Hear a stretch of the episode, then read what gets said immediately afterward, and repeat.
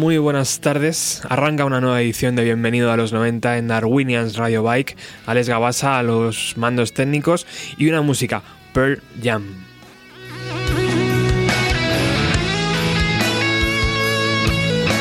Antes de nada, este programa ya tiene patrocinadores, Iván Gondo, Angus y Antonio Galeana, que son mecenas. Si tú también lo quieres ser, tienes que entrar en la página de Darwinians, la barra ahí, bienvenido a los 90, y puedes hacer tu donación y por supuesto puedes hacer tu donación única de 5, 10, 15 euros o donación mensual de 2, 3 euros y con eso nos ayudas un montón. Bueno, creo que fue en septiembre cuando anunciamos que Pearl Jam visitaban España en 2018. Pues bien, cada vez que suena, cada vez suena con mayor fuerza que Pearl Jam estarán en Barcelona el martes 10 de julio y en Madrid el día 12. Y si logra vender todas las entradas en Barcelona el día 10, es posible que añadan otra fecha a la gira española, que sería el día 9. Total, que en Pearl Jam, en 2018, perdón, podemos ver a Pearl Jam tres veces en España. 96 horas, aquí estarán el grupo de Seattle. Espero que estéis ahorrando ya.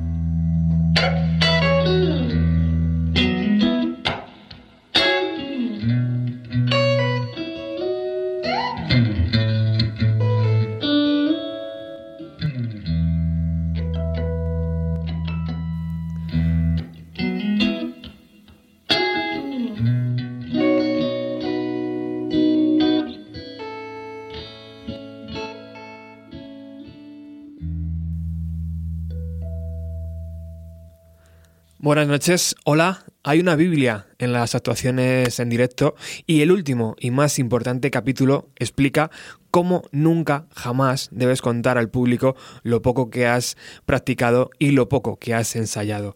Así que no lo haré. El nombre de esta banda es REM y el motivo por el que estamos aquí es Greenpeace. Esperamos y, y deseamos que disfrutéis de este espectáculo. Good evening.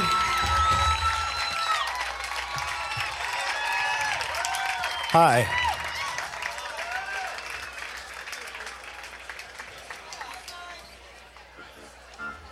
There's a there's a Bible of the performing arts. And the last and most important chapter describes how you should never ever tell the audience how unpracticed and unrehearsed you are. So I'm not going to. The name of this band is REM. The reason we're here is Greenpeace. We hope you enjoy the show.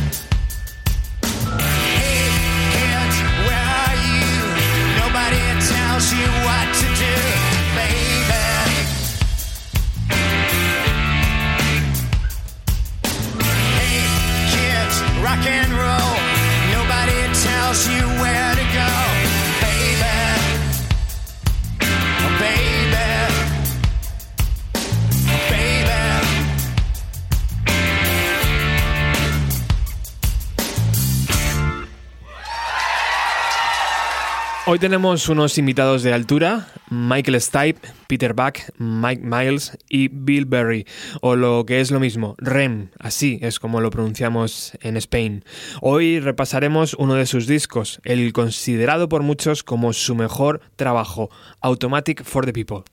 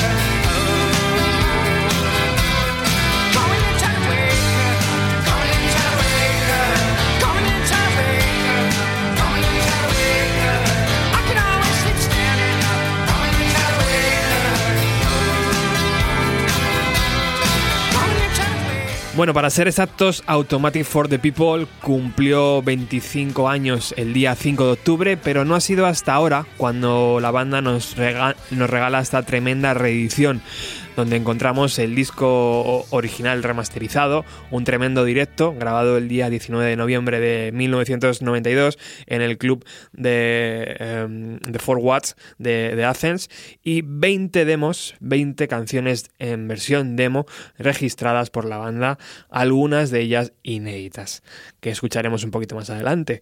Vamos a ir degustándolo tranquilamente, no tenemos ningún tipo de prisa, ya hemos oído el tremendo directo, también hemos escuchado la remasterización, remasterización ahora mismo, pues bien, toca escuchar las demos, esas ideas que en bruto con las que trabaja la banda y que generalmente nunca llegan al oído del fan.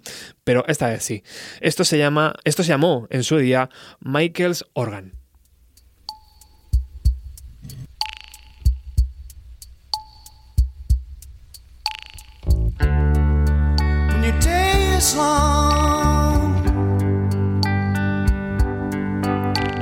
Night,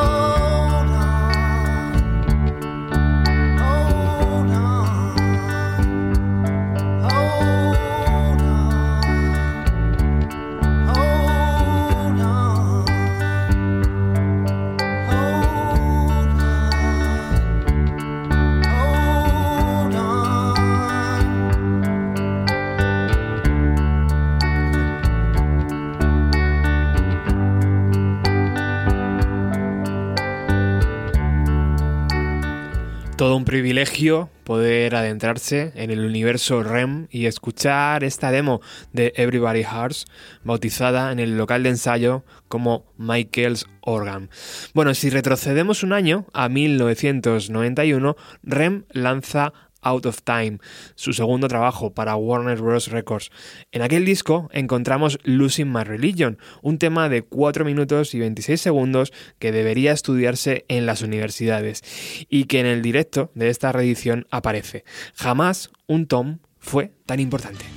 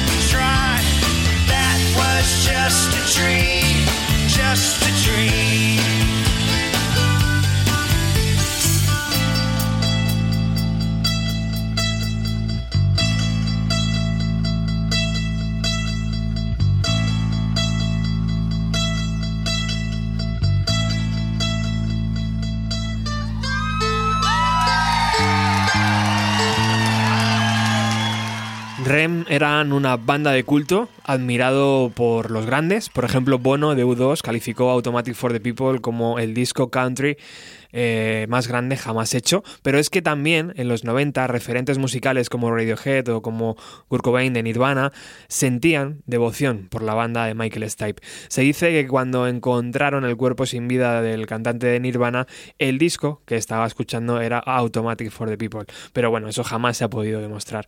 Lo que sí está claro es que aquí, por ejemplo, hay mucho, mucho Radiohead.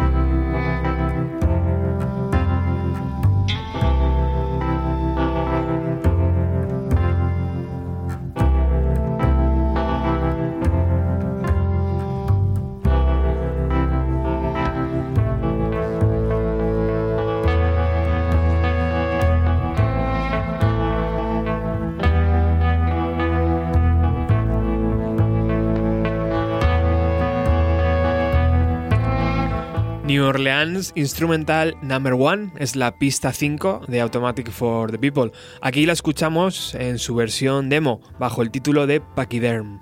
Paradójicamente, ni con Out of Time de 1991 ni con Automatic for the People de 1992, la banda decidió salir de gira.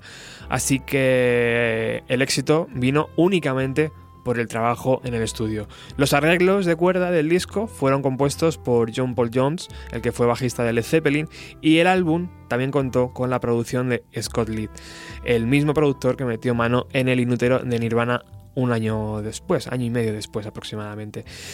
El LP logró vender millones de copias gracias a singles como este, Man of the Moon.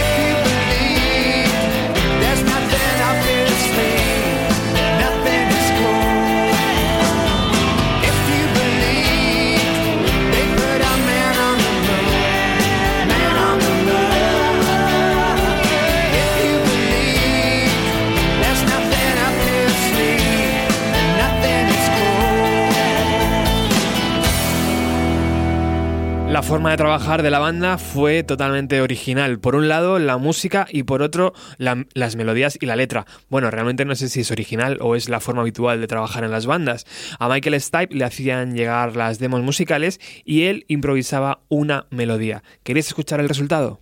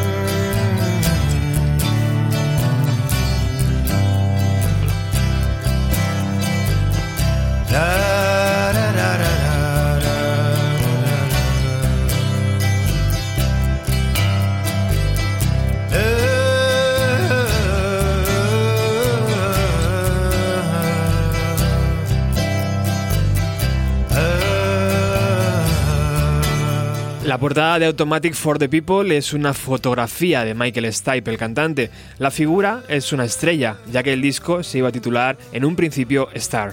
La foto la tomó en el motel Sinbad de Miami, muy cerca de los estudios Criteria, donde la banda For iba, estaba dando forma al disco. Realmente la estrella se iluminaba por la noche, dando un aspecto muy, muy americano al motel. En la actualidad, la estrella ya no está, se cayó en su momento.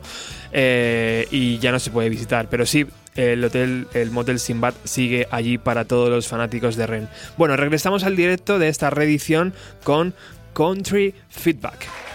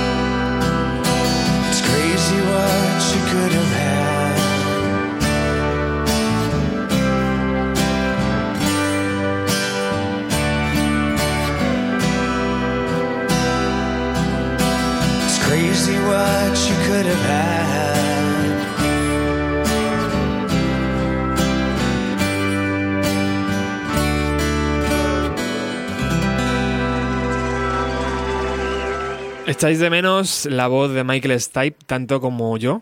Imagino que sí. Uno de los atractivos de esta recopilación es la canción Devil Raised Badwards, El Diablo cabalga hacia atrás. La canción originalmente tenía el título de El Diablo cabalga hacia atrás en un caballo llamado Quizás. Vamos a escucharla.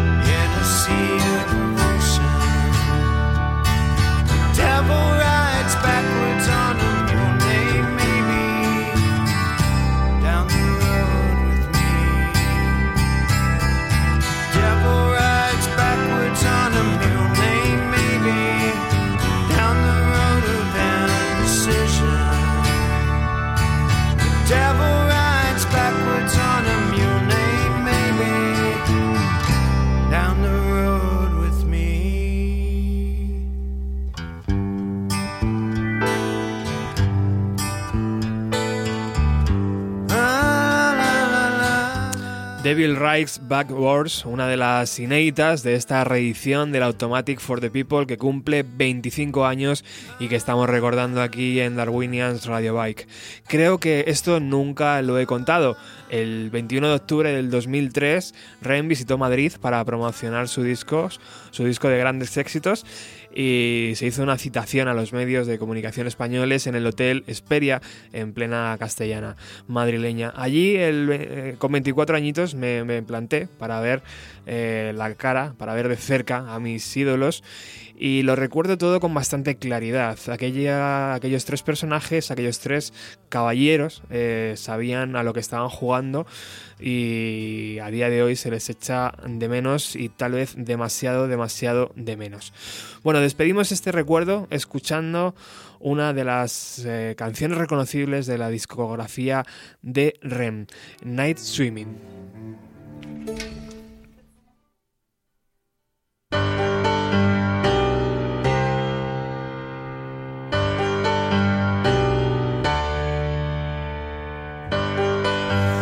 Night swimming deserves a quiet night.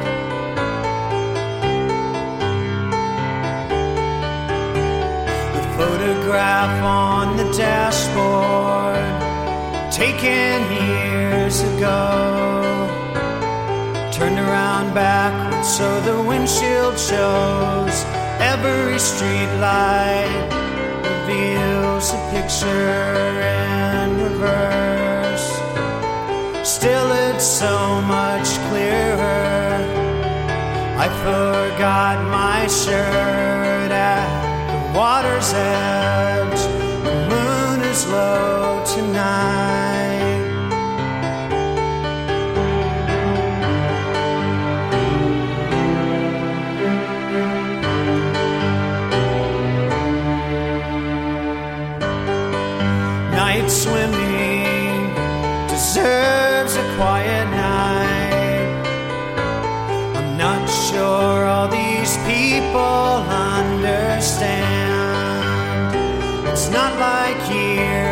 Ago.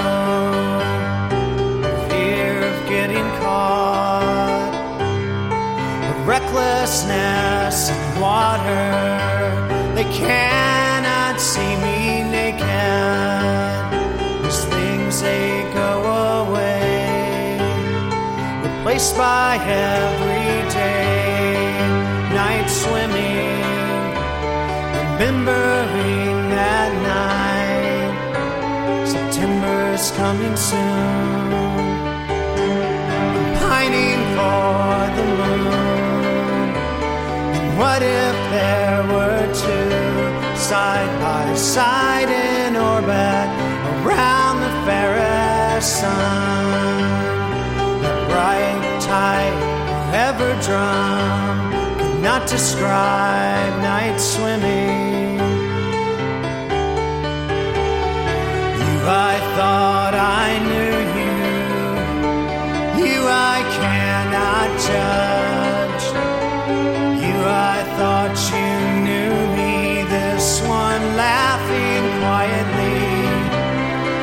Underneath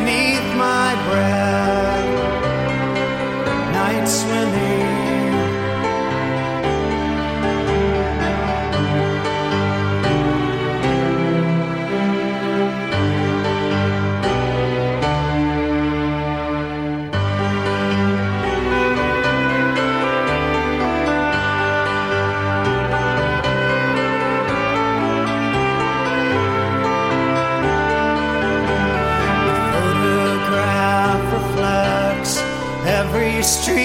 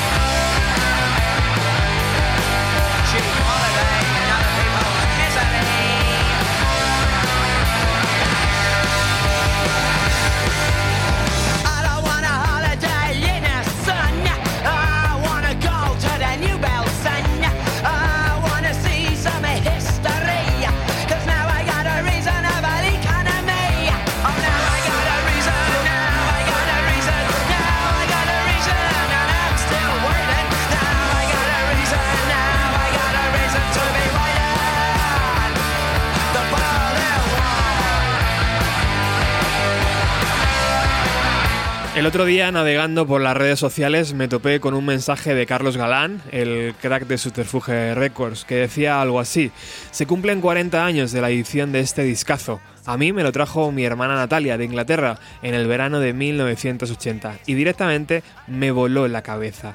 Una obra maestra que me cambió, mejor dicho, me mejoró la vida. Muy buenas tardes, Carlos. Muy buenas tardes, ¿qué tal? ¿Lo he leído bien? Sí, la he perfectamente. Qué recuerdos, ¿no? De ese verano, tío, de 1980. Un disco traído de Inglaterra por tu hermana Natalia y que imagino que cuando dices al play, aquello, ¡pum!, ¿no? Estalló. Pues totalmente. Ten en cuenta que pasaba de, de, de, pues de una banda sonora creo que tenía de Gris y algún disco que había heredado de, de, mis padres. De repente, bueno, pues era mi primer disco casi que tenía en propiedad. Lo puse y directamente, pues, pues es literal, ¿no? Me voló la cabeza porque, bueno, de alguna manera se me abrió el horizonte a muchísimas cosas y bueno, pues con lo que digo, ¿no? Me cambió la vida y que creo me la mejoró incluso. Carlos, eh, ¿hubiera existido, existido Subterfuge sin los Sex Pistols si no hubieras escuchado aquel disco?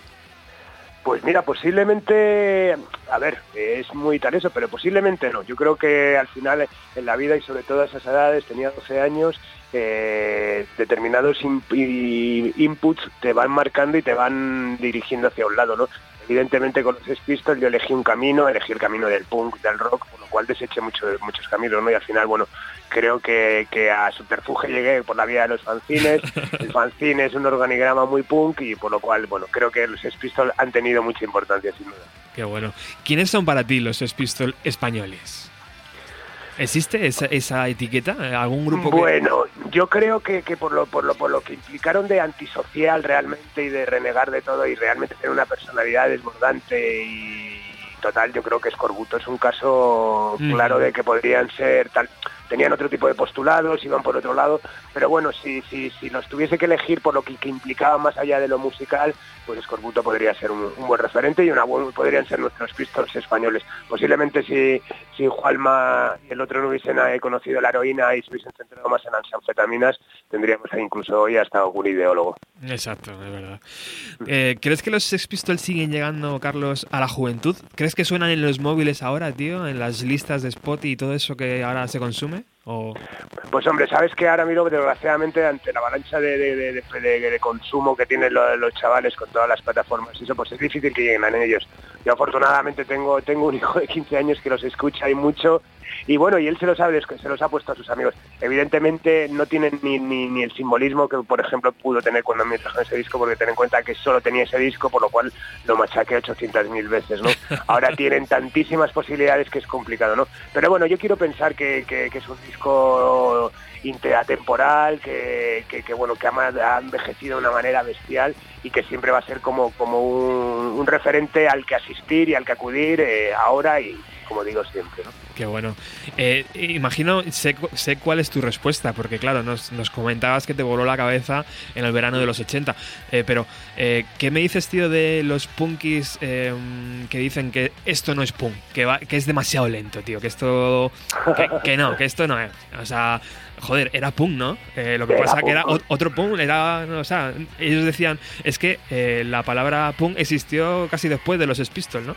Totalmente, hombre, luego hubo todas las corrientes que surgieron a partir de eso, por lo el hardcore era el que digamos que era el punk americano, ¿no? Claro. Evidentemente para mí es punk, pero porque como son punk las Slits o como son punk todo lo que supusieron en esa época, ¿no? Al final yo creo que, que es como cuando hablan de la música indie, ¿no? La música indie no, no existe, o sea, existe el pop independiente, el rock independiente, el hip hop independiente, si me apura, ¿no? Pues al final aquí existe, es la música punk, es la música que, que, que nació alrededor de un movimiento social en Inglaterra, encabezados por los Sex Y que muy lícitamente gente lo ha utilizado eh, como reivindicando su forma de hacer música, ¿no? Entonces, bueno, mmm, simplemente me, me, me, me, deja patidifuso que alguien pueda pueda decir que, que, que, lo, que los Pistols no son punk, pues sería como decir que la Biblia no es un libro católico o cristiano.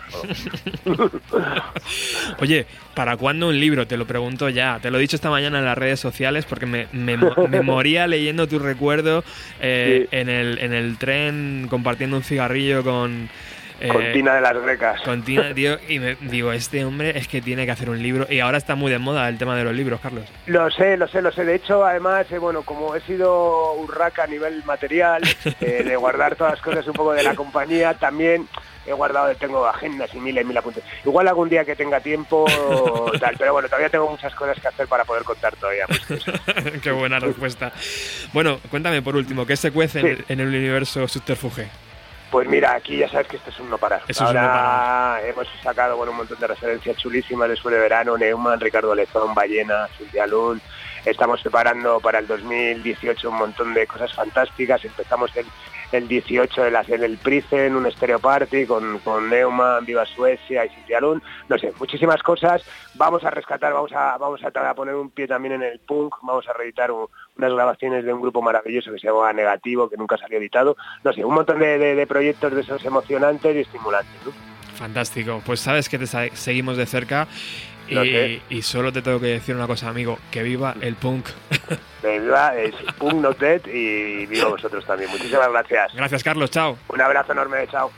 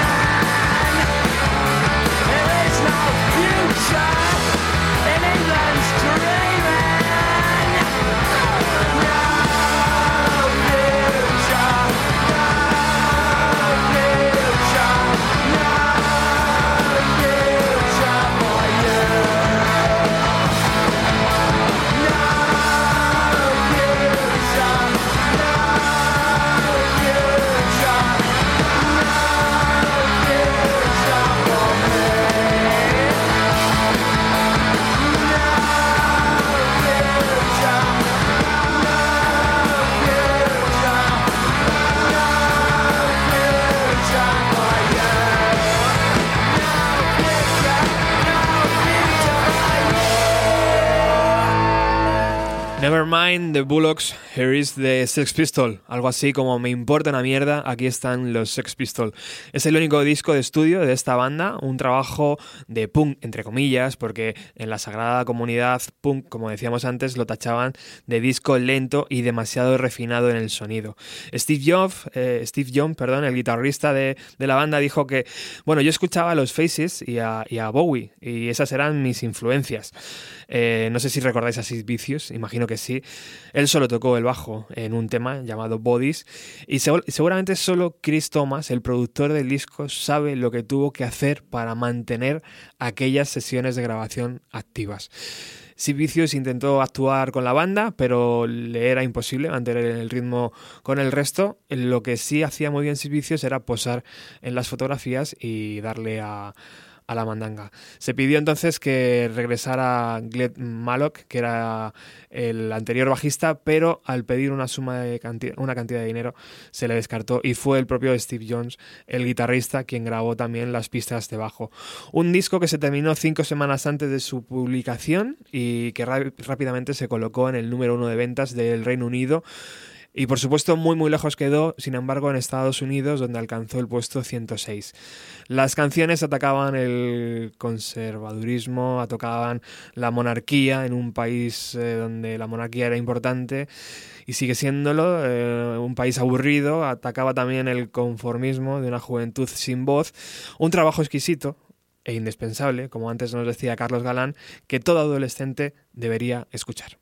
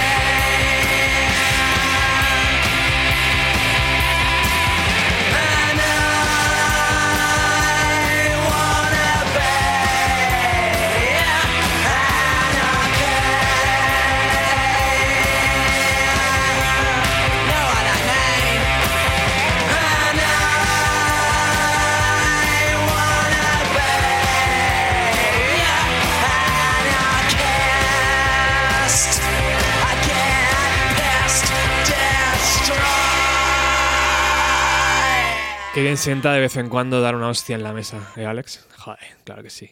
Bueno, Noel Gallagher publica Who Built the Moon el próximo viernes 24 de noviembre. Está ya a punto de caramelo, el tercer trabajo discográfico de Noel, salpicado por críticas por el cambio de sonido y cambio de estructuras en sus canciones. Eh, pero para mí, como siempre he dicho, es normal.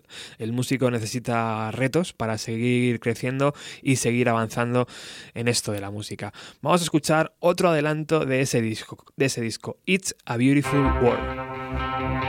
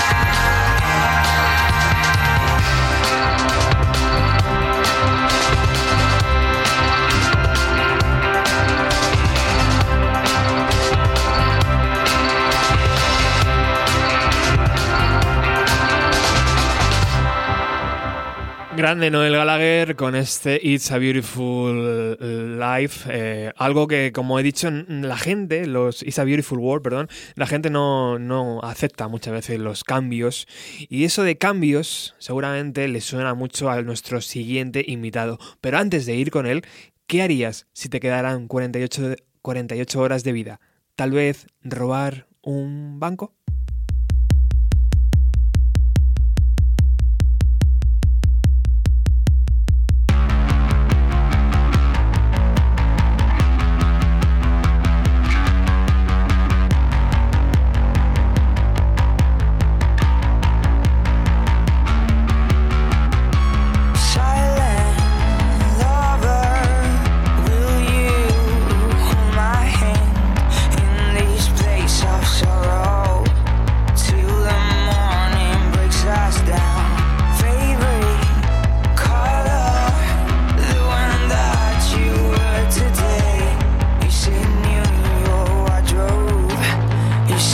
that I'm focusing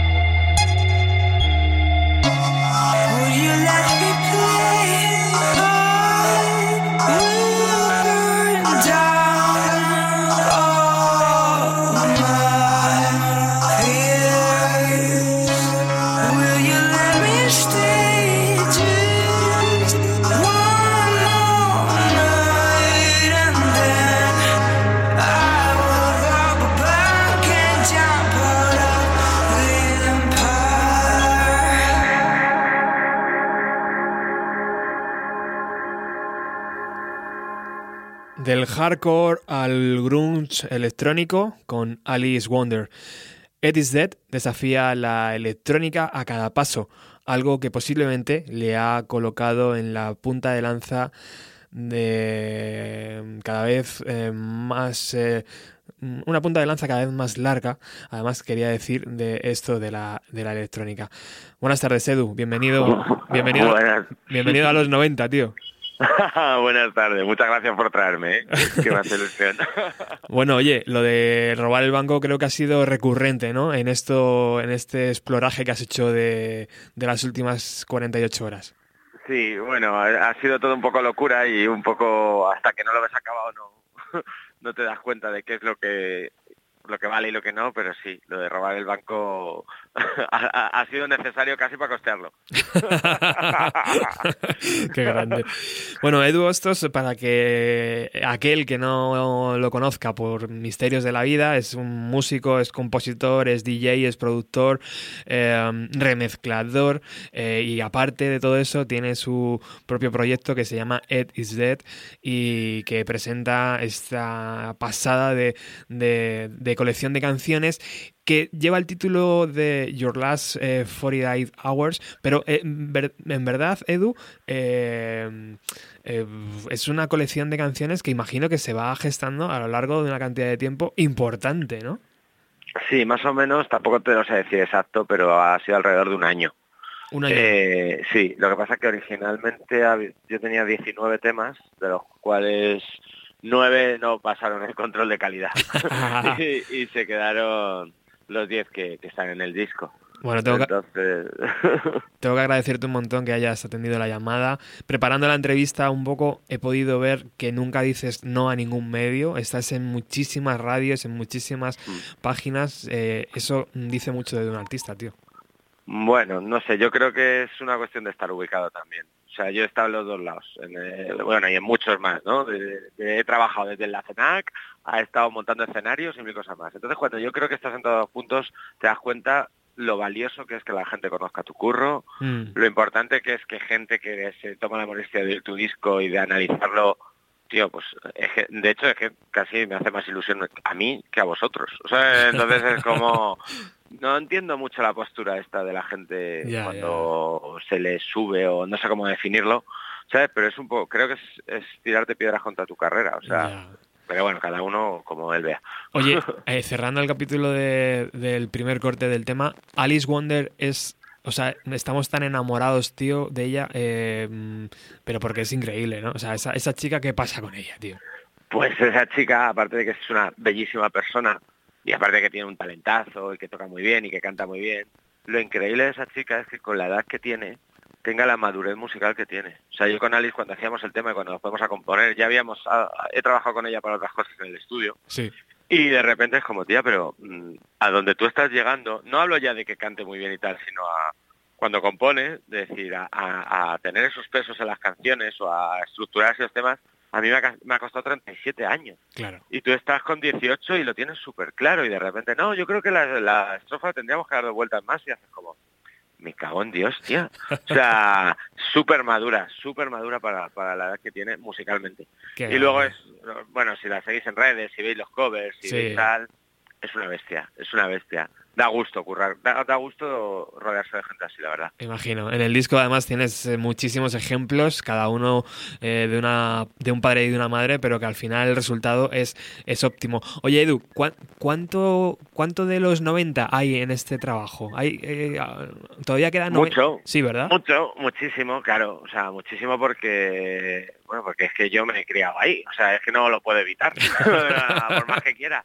Lo que pasa que sí que intentas hacer, o sea, yo siempre tengo cierta obsesión con, aprovechar todas las cosas que hay actualmente. No tengo tanta obsesión con sonar moderno o vanguardista como por explorar cosas que nos han hecho, ¿vale? No me, no me, no me agobia el ser modernito, me agobia el decir, hostia, nunca he visto o no conozco ningún tema que haga grunge y tal y de repente salgas a, a un típico LED abierto, a lo mejor más de electro y tal, voy a explorar por ahí. Entonces eso mola, pero en 90 si es que es mi ADN musical. Claro. O sea, te podría decir mil referencias de Nirvana Sí, o sí, sí, sí. a electrónicas, otras tantas como Orbital o cualquier cosa de Warp. Entonces, Exacto. claro, hay muchas, muchas.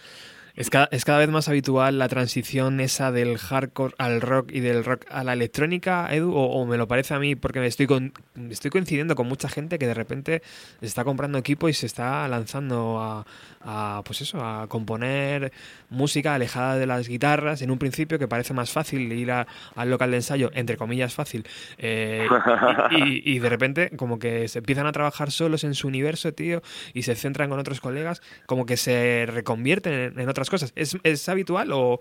o- Mm, No lo sé, te, ¿No? te- te voy a dar una Lo primero que se me ocurre, pero es como, como es tan jodido el mundo de la música, Sí, es cierto que al final mantener una banda, en España al menos, se, Sí. se vuelve muy complicado, ¿no? Por locales de ensayo, pasta, de repente bolos en los que no ganas dinero, sostener cuatro o cinco músicos, tensiones, generar- Entonces al final lo bueno y lo malo también a veces de la electrónica es que más o menos es un poco Juan Palomo, yo me lo piso y yo me lo como. sí, Entonces creo que mucha gente que a lo mejor ha tenido algún desencanto con otro lado o que es muy complicado en los tiempos que corren que cuatro personas remen en la misma dirección o cinco, en la electrónica encuentras un sitio en el que, hostia, más o menos estoy yo solo, consigo hacer una canción entera, no necesito, lo que es como más agradecido, si cabe. Pero en mi caso, por ejemplo, ha sido lo contrario. Yo pasé por el hardcore, por el metal, luego por la fusión, luego por el rock, bla, bla, bla. Mm, Eh, llegué a la electrónica y ahora he vuelto a las guitarras, después de 15 años. ¿eh? Entonces es como...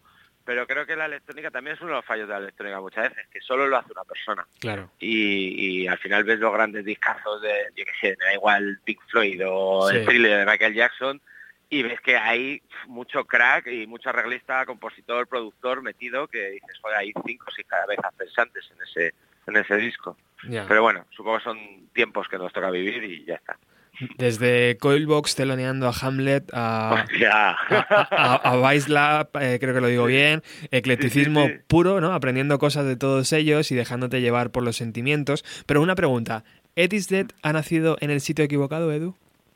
Mm, eh, creo, o sea, si me lo preguntas hace tres o cuatro años te diría, sí, tío, no. Creo que también es un estigma español, ¿no? El, el, Ya, el quejarnos, no quejarnos, bueno, ahí te- creo que tenemos motivos, pero el como, bueno, pues mm, más equivocado habría sido si naciera en Burundi, ¿sabes? Es, es como, estoy en un país europeo, tengo una situación de privilegio, entonces aprovechala, que obviamente en España pues no tienes la misma escena o cierto circuito como puedes tener en otros países, claro, pero bueno, también tenemos otras cosas, o sea, no creo que sea una cuestión de de echarle la culpa al país. Creo que lo que nos falta es entre nosotros generar ese contenido, pero ya está. Estoy totalmente de acuerdo. Oye, he flipado con Homer de Brooklyn. Hostia, hostia. He flipado, bien, tío. bien. Es acojonante él, es acojonante. Encima luego es un tío encantador y es acojonante él. El otro día te, O sea, te lo escuché en una entrevista y eh, le he buscado y he escuchado y digo, bueno, esta es una Sí, joyita sí. oculta por ahí, tío. Pero, pero para mí ahora mismo está en mi top 10 de artistas contemporáneos. Ajá. O sea, está Homer. Al nivel de, yo qué sé, de Radiohead. Le pongo igual, en la misma lista. Brutal, dices, tío. tío, es un chaval de, bueno, un tío de Brooklyn que hace Sí, su sí. música que, y que, madre mía. Y que conecta, O sea que- claro. Sí. Bueno, nos has regalado tanto con, con tus horas interminables de curro que me gustaría corresponderte con algo. Escucha, por favor. Hola Robert, ¿qué tal tío? ¿Cómo estás? A ver, eh, yo conozco a Edu desde hace unos 18 años más o menos, desde la época en la que salíamos juntos por el Siroco y por el Goodfellas. Aunque no hemos quedado todos los días a tomar café, ni nos hemos ido de vacaciones juntos, ni nada de esto, eh, yo le quiero mucho y le considero un amigo. Eh, he seguido sus pasos siempre y él también ha venido a vernos a muchos conciertos. Hay una cosa que valoro mucho de él y es eh, pues, la inquietud que tiene a la hora de, hacer evolucionar su música, de ofrecer propuestas diferentes y, y honestas. Yo también es algo que intento, no sé si consigo, pero vamos, desde luego él sí. Eh, su último disco es una auténtica maravilla. Se nota el trabajo duro en la búsqueda de estructuras que escapan un poco de lo obvio y con una electrónica impecable y que suena increíble. Ya le he escrito por redes, eh, pero aprovecho también ahora para darle la enhorabuena por el disco. Mi favorita, favorita de momento es Roba Bank, un temazo que canta Alice Wonder, eh, con la que yo también he estado girando. Esta, esta canción, este tema me, me flipa, vamos. Y nada, Edu, si estás por ahí, mucha suerte con el disco, tronco. Eh, si algún día quieres un cantante, aunque sea para barrerte el estudio, eh, avísame. Y a ver si nos tomamos un- una cerve. Un abrazo, un abrazo a los dos. Chao. Dani Pasajero. No, no, no. Sé quién es perfectamente. ¡Qué fuerte! ¡Qué fuerte! ¿Sabes que yo era, yo era fan, fan, fan de Zo? De uno de, de uno de los grupos que tuvo Dani. Pero cómo no. Y, eh, y era fan, o sea, de decir, joder, me, me ponía el, el rollo fan y que de repente son colegas tuyos, pero da igual, o sea, Sí. que oyes en los cascos y les ves día a día y cago en Dios, qué buenos sois, ¿sabes? Y, y, joder, la polla, o sea, es que de admiración mutua, vamos, o sea, tiene un talentazo y me parece la polla. Sí, y señor. de hecho, eh, el teclista de Pasajero es mi profe de armonía.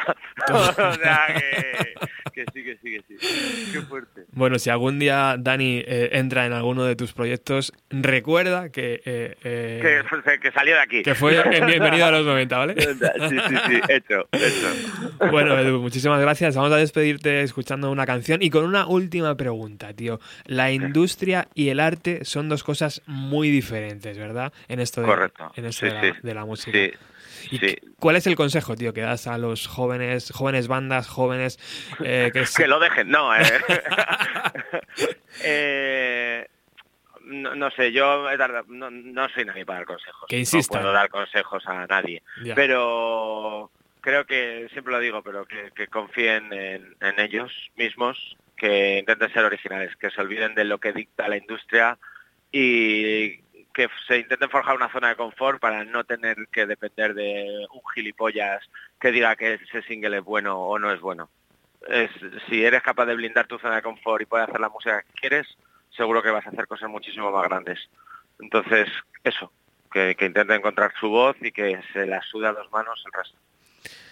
Pues perfecto, yo creo que es un mensaje idóneo para acabar esta entrevista. Muchísimas gracias. Muchísimas gracias. Un abrazo enorme a vosotros y gracias. Joder, me ha encantado y lo de Dani ha sido golazo. ¿eh? Mis respetos. Muchísimas gracias por traerme. Gracias, amigo. Un abrazo grande. Hablamos, chao. Chao.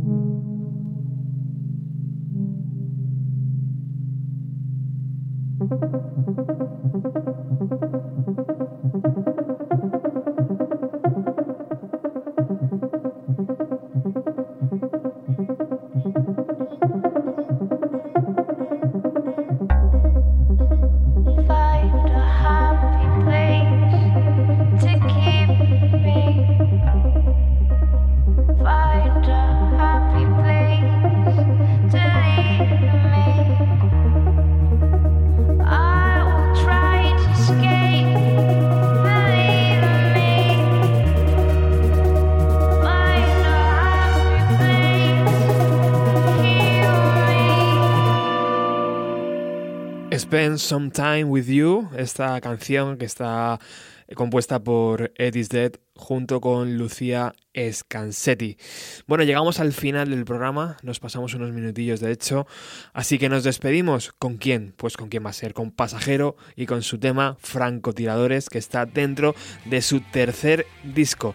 Nosotros volvemos el próximo sábado con más música de los años 90. Alex Gabasa ha estado al otro lado, ha hecho que sonara como todo tiene que sonar aquí.